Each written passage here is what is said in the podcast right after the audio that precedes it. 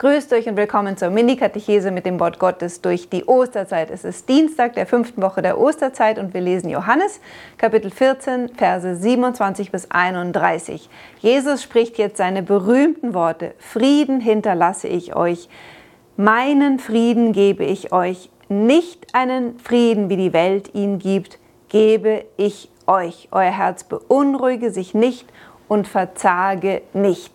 Was ist das für ein Frieden, von dem Jesus da spricht? Einen Frieden, wie die Welt ihn nicht geben kann. Was ist Frieden im Sinne von der Welt? Wir bemühen uns, dass kein Krieg ist, also Abwesenheit von, Fried, von Krieg, Abwesenheit von Streit äh, zwischen Nationen, in Familien, zwischen Freunden. Ja, das ist wunderbar, wenn dieser Friede herrscht, aber Jesus spricht von einem noch viel, viel, viel tieferen Frieden, der vor allem notwendig ist, damit jeder andere Sorte von weltlichem Frieden sein kann. Er spricht von dem Frieden zwischen der Seele und Gott.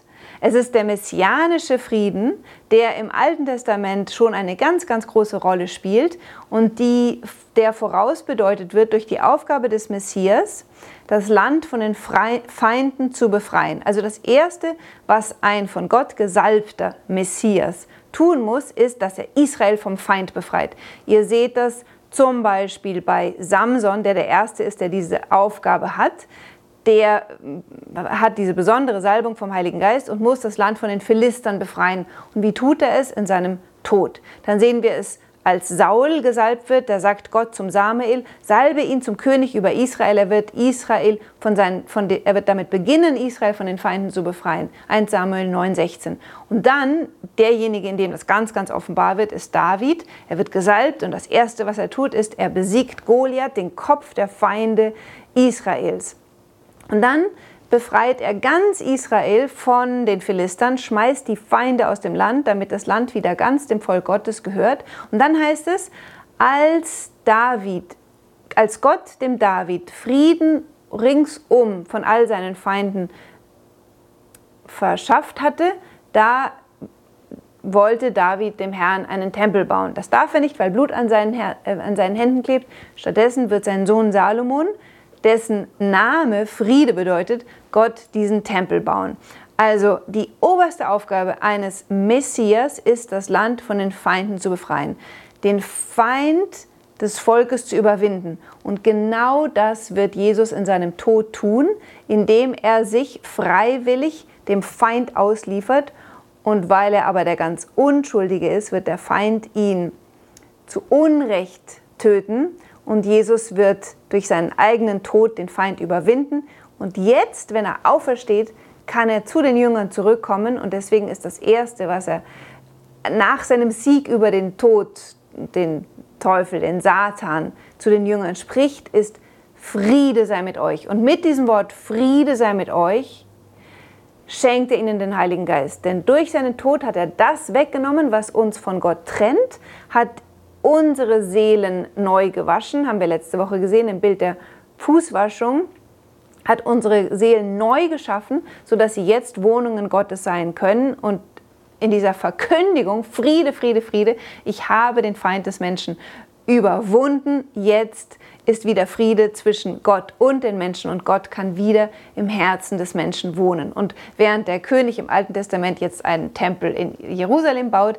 hat Jesus aus unseren Herzen diesen Tempel gebaut und der Heilige Geist kann kommen und in uns Wohnung nehmen. Und wenn das geschieht, wenn dieser göttliche Friede in uns wohnt, dann werden wir auch zur Quelle des Friedens für die Welt. Also Friede kann in der Welt nur sein, wenn der Einzelne sich vom Herrn erlösen lässt, der Einzelne sich zu einem Tempel Gottes machen lässt und dann kann von ihm her der Friede in die Welt strömen. Dann sagt Jesus, ihr habt gehört, dass ich zu euch gesagt habe, ich gehe fort und komme wieder zu euch. Sein Fortgehen ist das Kreuz, sein Wiederkommen die Auferstehung. Wenn ihr mich liebtet, würdet ihr euch freuen, dass ich zum Vater gehe, denn der Vater ist größer als ich rätselhaftes Wort, denn Jesus ist natürlich genauso Gott wie der Vater. Es gibt nun zwei Erklärungen zu diesem Vers. Einerseits ist es so, dass obwohl Jesus ganz und gar genauso Gott ist wie der Vater, es trotzdem eine Art Hierarchie in der Dreifaltigkeit gibt, weil Jesus seinen Ursprung vom Vater hat. Ja?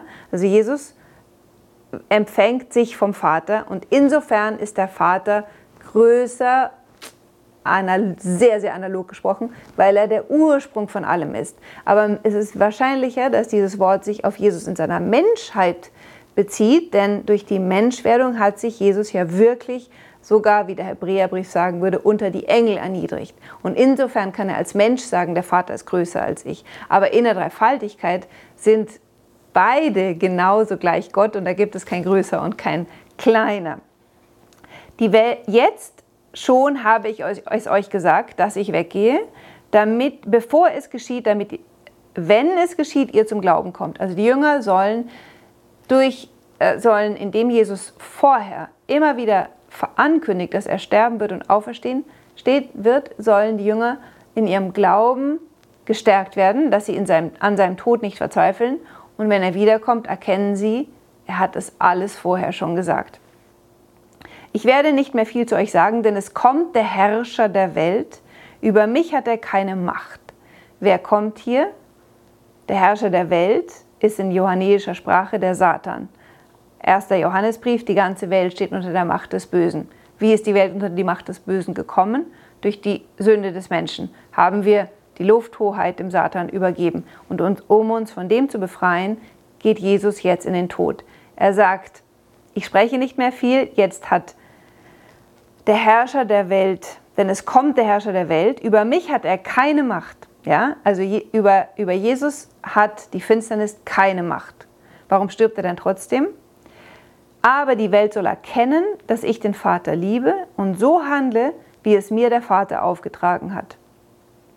Der Philipperbrief sagt genau das Gleiche mit anderen Worten. Jesus war gehorsam bis zum Tod, bis zum Tod am Kreuz.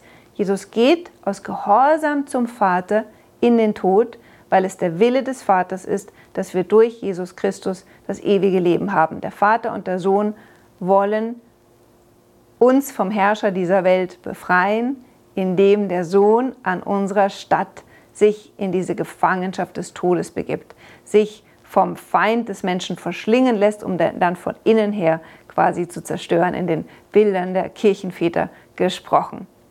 Dann sagt Jesus noch, steht auf, wir wollen weggehen von hier. Also alles, was er bis jetzt gesagt hat, hat er im Abendmahlsaal gesagt. Und die Abschiedsreden gehen aber weiter mit dem 15. Kapitel. Doch dazu wollt ihr mich morgen hören. Ich wünsche euch einen schönen Tag. Bis morgen.